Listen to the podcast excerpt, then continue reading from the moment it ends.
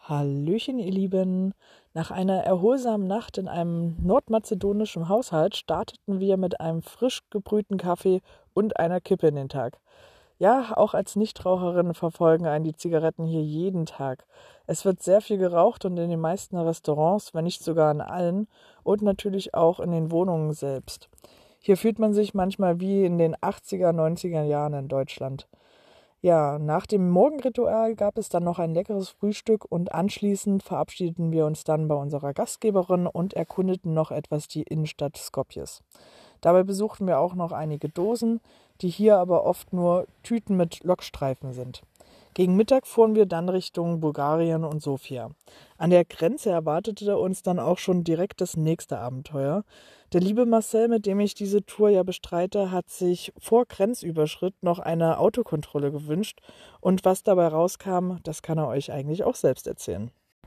Die Passkontrolle selbst verlief reibungslos, da der bulgarische Zollbeamte vor uns noch ein Auto kontrollierte und wir nicht weiterkamen, sollten wir erstmal links ranfahren, um zu warten.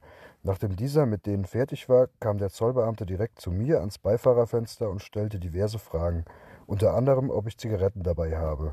Nachdem ich sagte, dass ich sechs Schachteln aus Bosnien und fünf Schachteln aus Mazedonien dabei hatte, bat er mich auszusteigen und mitzukommen. Er erklärte mir, während er sich immer wieder zwischendurch mit anderen beschäftigte, dass nur zwei Schachteln pro Person zulässig wären. Er sagte mehrfach auf gebrochenem Englisch, mein Freund, was machen wir jetzt? Irgendwann sagte er mir, es würde 7,50 Euro pro Schachtel anfallen.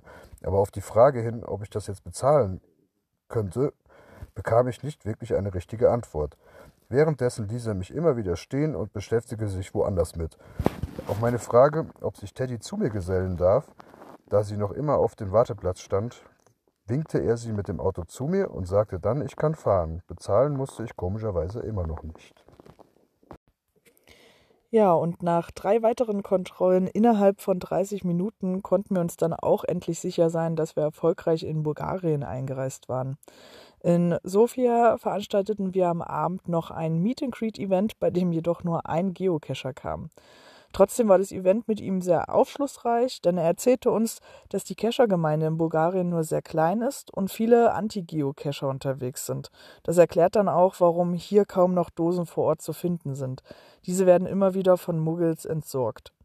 Ja, wir durften dann netterweise noch einen seiner Mysteries direkt vor Ort loggen, da er auch hier die abhanden gekommene Dose nach dem Event erneuert hat. Da uns das irgendwie nicht so richtig ansprach, beziehungsweise das Land uns irgendwie nicht so richtig ansprach, haben wir uns kurzerhand entschlossen, weiter nach Serbien zu reisen. Und dort verlief dann, dann die Einreise eigentlich ganz gut. Da standen wir nur etwas im Stau und haben uns jetzt hier einen Schlafplatz für unseren Mikrocamper gesucht und verabschieden uns nun in die Nacht. Bis bald im Wald.